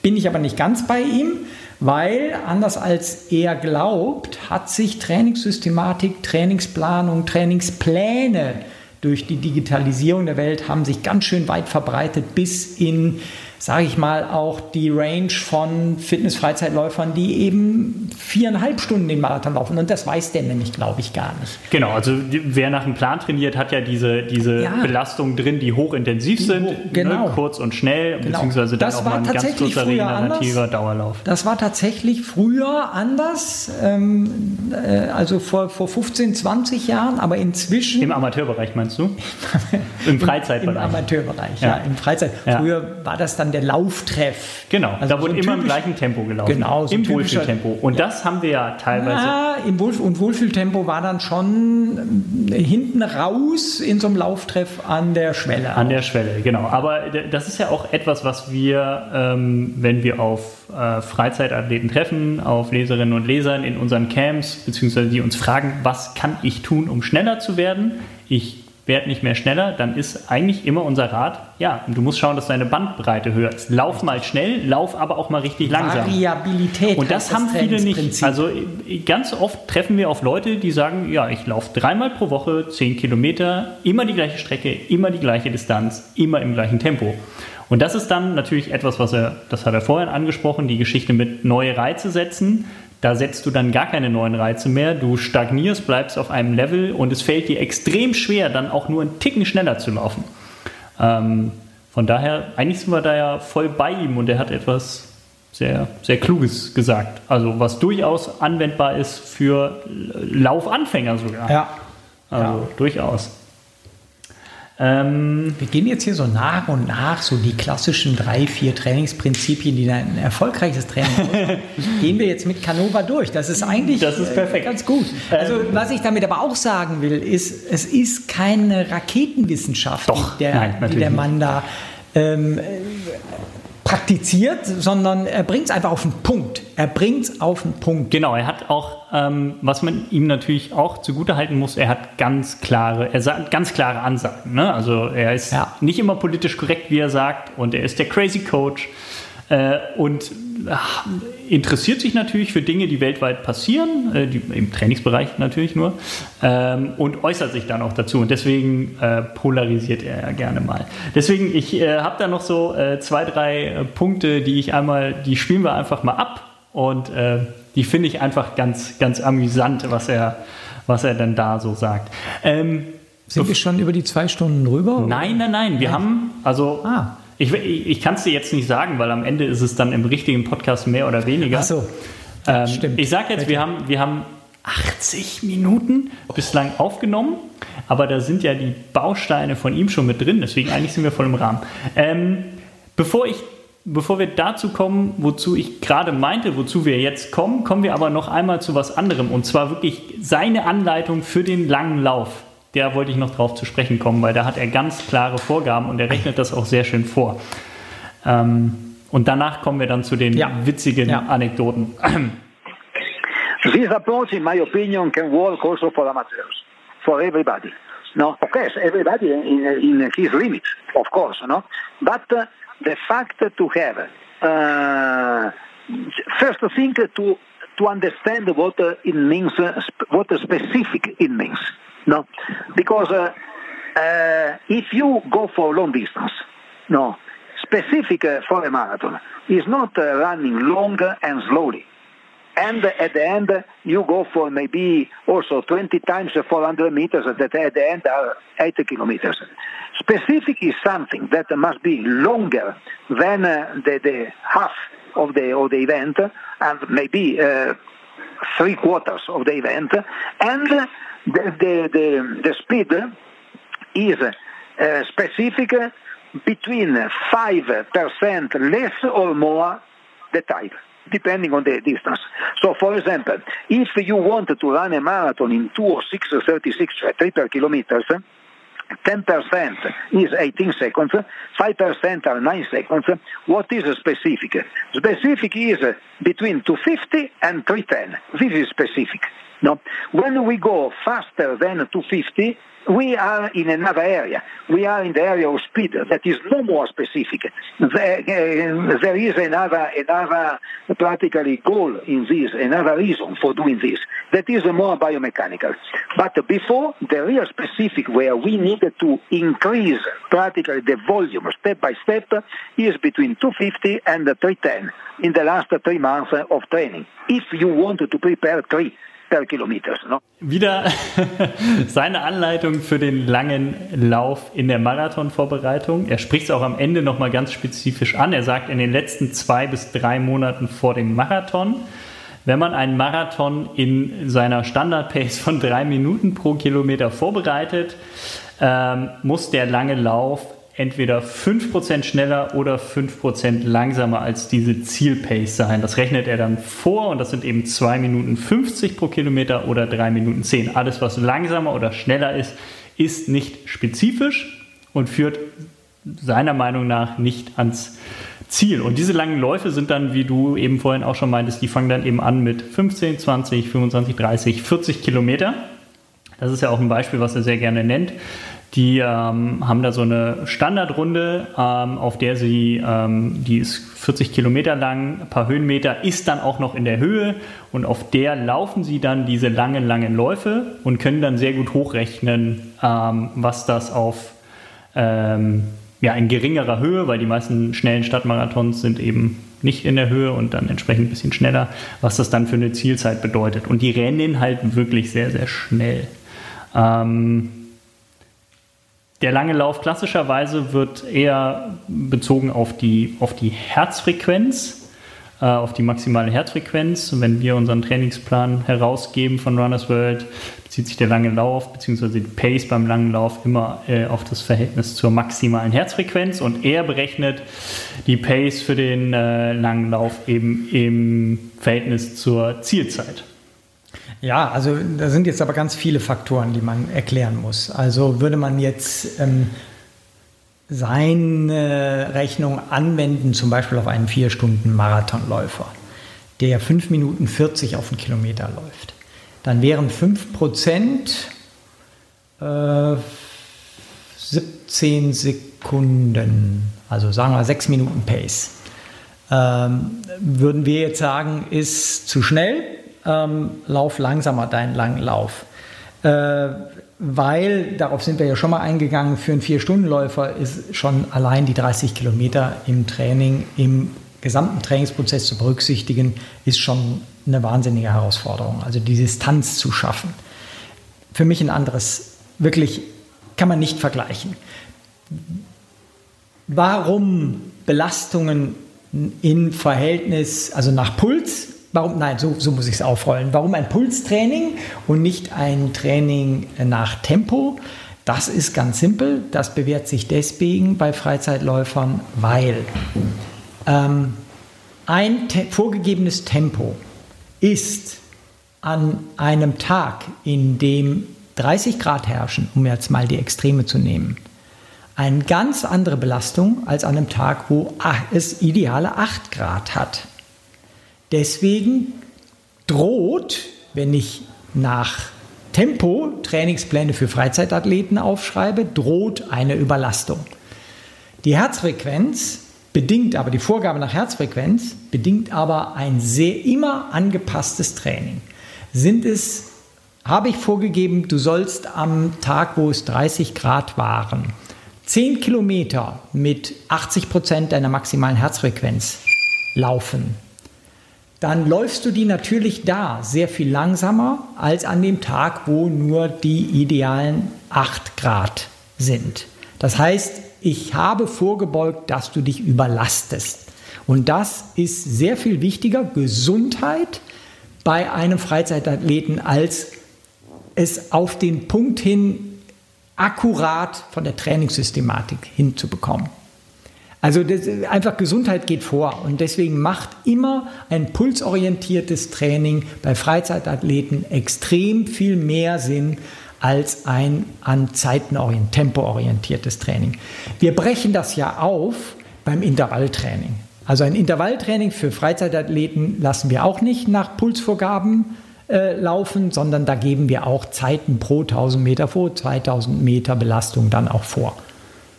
Boah, das war jetzt ein bisschen kompliziert, aber ähm, ich, ich hoffe. Wer, wer, dir nicht folgen konnte, schreibt dir einfach eine E-Mail. Oder kauft einen unserer Trainingspläne. Da steht es auch drin. So, Na, haben wir die Werbung in eigener Sache verstanden. auch gemacht. Ja, ich, ich konnte dir folgen. Gut. Ich bin auch nicht eingeschlafen. Ja, dann, dann werden es alle gekonnt haben. Hä, wie meinst du das? Sack. Ähm, so, kommen wir jetzt Jetzt zu meinen Highlights. Zu den Kuriositäten? Ja, zu meinen das Highlights. Das kann ja eigentlich gar nicht mehr kurios sein. Ja, ja. doch, es, es, gibt noch so zwei drei, zwei, drei Dinge, die er während des Telefonats ähm, geäußert hat, die ich doch ähm, sehr amüsant finde. You know what happened today? No, also in Germany, with a group of 800 meters, for example, I remember in 10, uh, four or five years ago. No, I become very upset with them because uh, they continue to speak about uh, Rudisha with, with uh, doping, something like this, and I never saw them running. Every time uh, doing exercises, uh, going on the bike, I asked, uh, are you preparing to the France or not?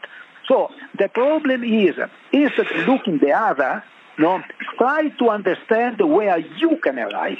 Europe was no more able to do what we were able to do before. Du konntest ihm gar nicht ganz folgen. Ich habe den Anfang nicht verstanden. Also es geht darum, vor vier bis fünf Jahren war er, oder also er erinnert sich nicht mehr genau, wann es war, ja. vier, fünf Jahre her. Eine Gruppe deutscher Athleten ja, okay. in äh, Kenia, in Iten, ja. Äh, in dem Hotel, wo er immer ist. Hat sich aufgeregt über Odishas. Genau, die, die haben sich ausgelassen. Ähm, das Thema hatten wir ja vorher. Genau. Das Thema hatten wir ja vorher schon mal so nach dem Motto, ja, die Kenianer sind uns ja eh enteilt und die haben das dann nicht nur auf was ja oft vorgebracht wird, genetische Vorteile äh, etc. Äh, runtergebrochen, sondern wohl auch das Thema Doping erwähnt. Nach dem Motto, Rudisha war ja safe gedopt. Ähm, und da wurde er ganz, ganz wütend, weil die wohl ständig Rad gefahren sind. Also auf dem Radergometer saßen und nicht gelaufen sind. Und dann hat er sie wohl angesprochen, weil er dann so wütend war, als er mitbekam, sie äh, sitzen auf dem Fahrrad und regen sich darüber auf, dass, oder regen sich nicht auf, aber äußern sich despektierlich gegenüber einem kenianischen Volkshelden. Ähm, und hat dann sich geäußert nach dem Motto, ja, was macht ihr hier? Bereitet ihr euch auf die Tour de France vor? und ähm, das finde ich dann doch äh, sehr witzig und da geht es dann auch wieder um die, die Geschichten, Mentalitätsgeschichten, ähm, dass man ja gar nicht gar nicht den, das Thema hatten wir ja vorhin schon mal, gar nicht ähm, sich traut, an die kenianischen, afrikanischen Leistungen heranzutreten, weil man ja Europäer ist und dann die Afrikaner auch noch gedopt sind, wenn man sich so äußert. Und dann also, hat er denen halt so witzig vorgeworfen, bereitet ihr euch auf die ja. Tour de France vor. Also von Alternativtraining das kann man da so ein bisschen heraushören. Äh, hält er nicht so viel. Ja, bin ich auch so ein bisschen bei ihm. Laufen lernt man nur durch Laufen, sage ich immer. Ach, und nicht durch Radfahren. Aber man muss das natürlich, erstens, wir waren nicht dabei. Ähm, äh, ja, aber ich kann es mir sehr gut vorstellen, ja, weil ich habe es ja selbst äh, Zweitens, man muss jetzt ohne, äh, da geht es jetzt gar nicht um den Namen Rudisha, aber das muss man jetzt auch mal kurz erwähnen. Es gibt inzwischen viele Dopingfälle in Kenia. Habe ich noch gar nicht mitbekommen, wirklich. Ausdrücklich viele. Äh, aber das Thema wollen wir jetzt hier nicht vertiefen vertiefen. Und dann ähm, kann es ja durchaus sein, dass äh, auch ein in einem Höhentraining, wo die Gesamtumfänge eh schon grenzwertig, also in einem Trainingscamp dann noch in der Höhe, wo die Belastungsumfänge eh schon für einen äh, Athleten grenzwertig sind, dass man dann auch mal alternativ aufs Rad steigt, um sogar noch etwas mehr Impuls dem System zu geben, weil man aus orthopädischen Gründen zum Beispiel nicht mehr noch mehr Laufkilometer sammeln kann. Das kann ja durchaus Sinn machen. Also äh, aber trotzdem ist eine schöne Anekdote. Ja. Ist, genau, ich finde es ja. ganz witzig. Und ähm, genau, also das ist wirklich eine ganz kleine Anlage, ähm, das Hotel, wo er sich immer befindet. Jetzt habe ich den Namen des Hotels vergessen. Cairo View Lodge. Cairo View. Kirio View. Kirio View. Das Kirio View in Iten, ja. genau. Und ähm, da gibt es so eine so ein kleines Gym und dann, weil das Wetter ja meist gut ist, rollt man die Fahrräder raus und dann kam man wirklich häufiger mal äh, von dem kleinen Café dann den Berg hinauf, die Treppen hinauf und sah dann äh, da aneinandergereiht die deutschen Athleten nebeneinander auf den, ich glaube, drei oder vier Fahrräder haben die dort sitzen und äh, die anderen gehen laufen und die sitzen auf dem Fahrrad und das ist halt etwas, was ihn so ein bisschen aufregt. Aber es hat ja auch den Grund, man muss sich akklimatisieren an die Höhe. Ähm, Im Zweifel kommt man gar nicht damit klar. Ich erinnere mich noch, dass, ich glaube, vor zwei Jahren war es Markus Markus Schöfisch, ein deutscher Marathonläufer, kam gar nicht klar mit der Höhe in die Ten und saß, glaube ich, von den vier Wochen Trainingslager drei auf dem Rad und hat so gut wie gar keinen Lauf gemacht und vor allen Dingen gar keinen qualitativen Lauf. Ähm, und natürlich ist, wenn Renato dann sowas sieht, ähm, ist er ein bisschen, bisschen wütend, aber versteht im Zweifel nicht, was, warum die jetzt auf dem Fahrrad sitzen. Man ist verletzt, kommt nicht mit der Höhe klar, wie auch immer. Genau. Ähm, Ähnliches Thema, andere Herangehensweise. Ähm, hören wir einmal rein, ähm, was er auch nochmal so im, in Bezug auf Doping sagt. Listen, we have in Italy now one athlete, Catherine Bertone, uh, that ran 228 in Berlin, arriving two meters behind Anna Hanner, no, and was 47 years old. 47. So you can you think, and he's an amateur. He's the, the, the chairman of the hospital in Aosta for pediatry. And uh, so trains once per day, and sometime in uh, on Sunday can go for two trainings, something like this, when he's not uh, the, the term to be there, practically, you know. So, do you think that really you need a big talent? No, for running like this, if you are a man, 50 years old. You need the right mentality. Uh, nothing else. You need to believe that it's possible. If you start to think that this is a performance of uh, um, you can't, and never you can do. Never. So this is the problem. We need to, at every level, to to understand and to practically to cancel the mental limits that the others have. And when they have the, the mental limit, if somebody else without a mental limit go faster, ah, it's because he's doped. No, it's because you are not able to run. This is the problem. You see, so uh, is, uh, I want that the people understand what they can do. This is uh, the, the, the, is not so much uh, the system, not the system. The problem is to put in the mind of others if you want. This is the road. There is not another road. If you want, not speaking too much, but doing, you need to do this. So, hier spricht er über die richtige Einstellung zum Laufen, die richtige Mentalität. Ähm, und vergleicht äh, eine italienische Läuferin, keine Profiathletin, äh, sondern eine, ich glaube 47 Jahre hat er gesagt, italienische Ärztin, die in einem Krankenhaus arbeitet, dort eine hohe Position innehat, ähm, als Freizeitläuferin zwei Meter hinter Anna Hana, Profiläuferin, äh, in Berlin den Marathon finishte. In 2028. In 2028, also wirklich eine, eine sehr, sehr, sehr gute Zeit. Und ähm, er sagt, das ist ein, ein, ein häufiges Problem, was die Athleten haben. Du kannst das schaffen, wenn du, äh, beziehungsweise, genau, diese Athletin, die er da beschreibt, diese italienische Ärztin, hat wohl die richtige Einstellung, die hat die richtige Mentalität und schafft deswegen etwas als Freizeitathletin, äh, die einen Job hat, was viele andere, die Vollprofis sind, im Zweifel nicht schaffen. Und ähm, ganz oft wird dann eben, wenn man von solchen Leistungen hört, das Thema Doping hervorgebracht, so wie vorhin eben bei David Rudisha.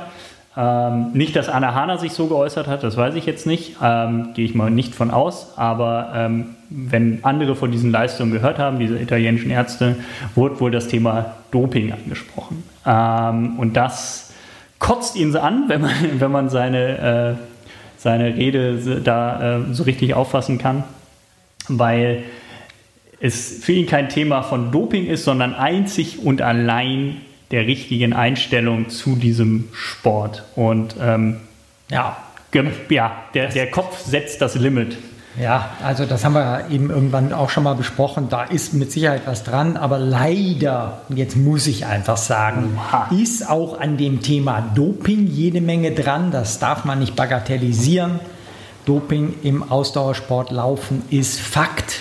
Und ich sagte es eben schon mal, in Afrika gibt es, äh, gab es letztes Jahr über 40 äh, überführte Athletinnen und Athleten, darunter Weltklasse Läuferinnen und Läufer. Das ist einfach so. Also Doping darf man nicht negieren. Ähm, und ich mag es nicht, das muss ich jetzt schon an dieser Stelle sagen, äh, wenn man so... Du magst all, Doping nicht? Das sowieso nicht. Äh, nee, dass man so, so Einzelbeispiele wie eine 47-Jährige, die äh, grandiose 228 läuft, wenn man die jetzt als Beispiel nimmt und das kann jede 47-Jährige, das ist Quatsch. Also ich möchte auch gern dieses Jahr äh, nochmal unter drei Stunden laufen, aber alleine das zu wollen, weiß auch ich und weiß auch du, reicht nicht, sondern dazu muss ich trainieren und trainieren können und das auch vertragen, was ich trainiere und so weiter. Also das, das ist mir zu kurz gedacht.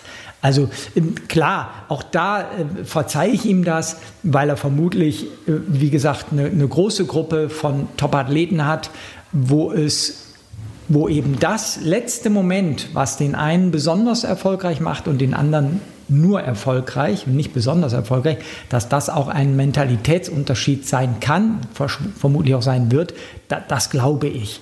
Aber da, das ist mir jetzt einfach zu kurz gegriffen, jetzt zu sagen, glaub an dich und Doping spielt keine Rolle und so. Das ist so ein bisschen. Ist ja auch das Thema, was wir ganz am Anfang schon mal hatten mit dem. Äh Schritt, den die Europäer dann gemacht haben, nachdem Sondre ja. Mo nochmal gezeigt hat, ach schau an. Ja, aber da haben wir ja gesagt, da ist was dran. Also, genau, da ist ja. was dran und das ist natürlich auch so ein Ding. Ne? Also wenn du, wenn du als Profiläufer, Profiläuferin, ähm, als Weiße im Hinterkopf hast, ich bin ein Weißer, ein Europäer, ich kann gar nicht unter zwei Stunden zehn laufen, dann ist es natürlich tatsächlich schwierig. Also ich finde, ja.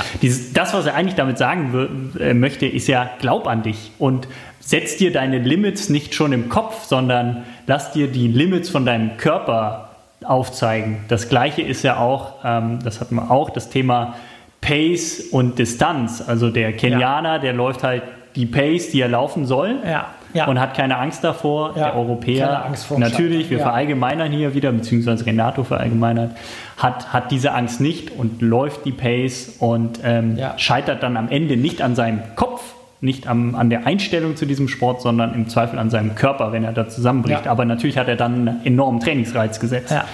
Das ist so ein bisschen der Punkt. So. Haben wir noch was? Letzter Punkt. Ähm, Feier. Ja, Königstransfer äh, im Frühjahr. Königstransfer, Königstransfer. Ja, Philipp Flieger hat, ah. hat jetzt auch, wir haben es am Anfang schon mal angesprochen, bei Renato Canova angeheuert. Ja. Ähm, als ich in Kenia war, war zufällig auch Philipp Flieger da. Wie gesagt, Renato war auch da. Und ähm, da war Philipp ähm, einer der besten deutschen Marathonläufer, für alle, die jetzt nicht wissen, von wem wir sprechen.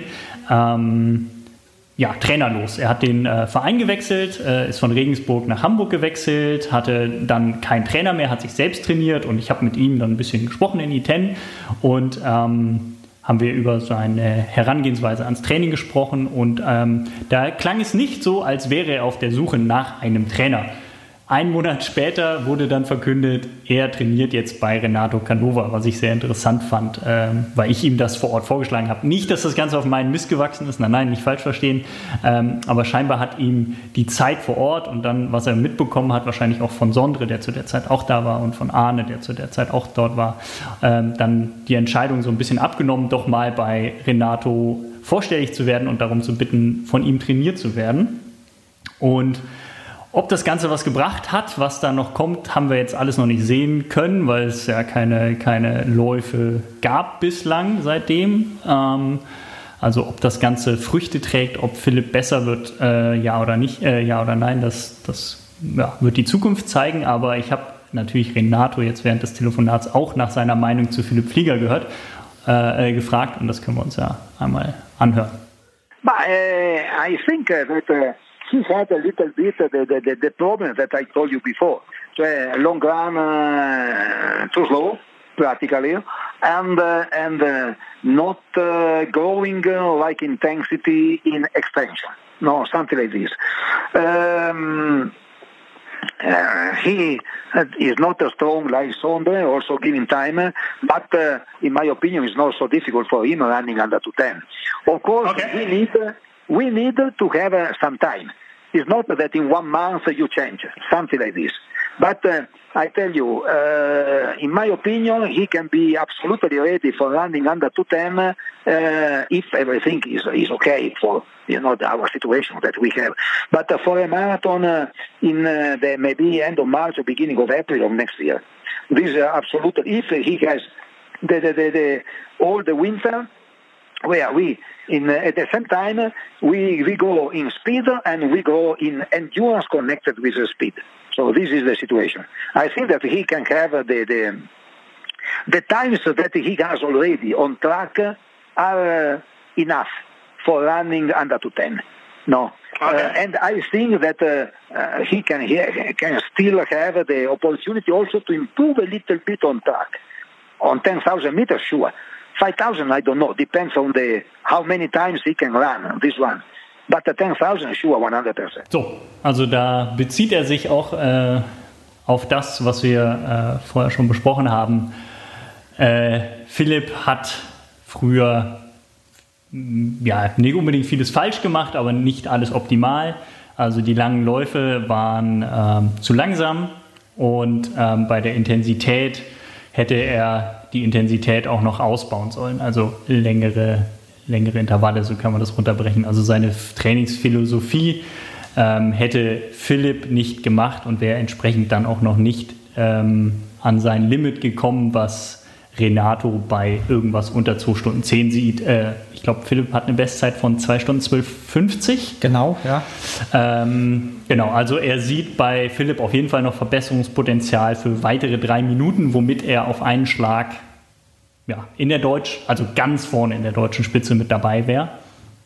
Ähm, ja, also ja. ich meine, ähm, der Philipp Flieger ist ja auch nicht von dummen Jungen über Jahre trainiert worden, Nein. sondern vom Kurt Ring in Regensburg, genau. ein sehr oder mit der erfolgreichste deutsche Langstreckentrainer ja. aktuell. Ja. Ähm, also die, die, werden auch schon gewusst haben, was sie machen und ich vermute. Offenbar ja nicht. ja, und die Trainingssystematik, die wird sich auch gar nicht so großartig unterscheiden von dem, was Renato Canova macht. Wie gesagt, ist keine Raketenwissenschaft. Aber ich glaube, was da entscheidend ist, ist etwas anderes. Der Philipp Flieger war jahrelang die Nummer eins in seiner Laufgruppe. Und er war Vorbild für die, die nachkamen und die sich an ihm gekratzt haben. Simon Boch, Jonas Simon Koller. Boch und so weiter. Und die hatten da ein Vorbild. Und der hatte keinen, der sein Vorbild war. Wenigstens keinen, mit dem er tagtäglich Umgang hatte, der ein Vorbild war. Und das wird sich jetzt in der Canova-Situation schlagartig geändert haben. Da sind auf einmal Leute, die sein Trainer trainiert, von denen der Trainer ihm sagt, die haben mal so begonnen wie du und sind jetzt bei 206, bei 205 der Sondre. Das macht auf einmal, das ist vielleicht schon ein mentales Moment, das macht etwas auf.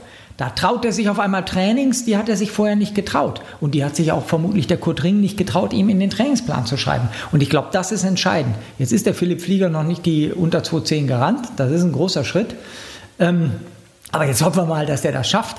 Aber ich glaube, das ist wirklich, da hat es nichts mit Trainingswissenschaft an sich zu tun und dass der jetzt den langen Lauf etwas schneller macht. Klar, der traut sich, den jetzt schneller zu machen. Ich glaube, das ist das Entscheidende. Mhm. Also wie gesagt, und dass er eben vorher in seiner Trainingsgruppe immer der Star war, der Leader war äh, und ähm, er einfach vermutlich, mal ganz banalisiert ausgedrückt, darauf geachtet hat, dass keiner an ihn rankommt. Das war so die ein, der einzige Ehrgeiz im Training. Aber jetzt ist der Ehrgeiz ein anderer. Jetzt will er an andere rankommen, Trainings erfüllen, die andere in seiner virtuellen Trainingsgruppe schon erfüllt haben. Ich glaube, das ist ein entscheidendes Moment und das kann den auch vorwärts bringen. Mhm.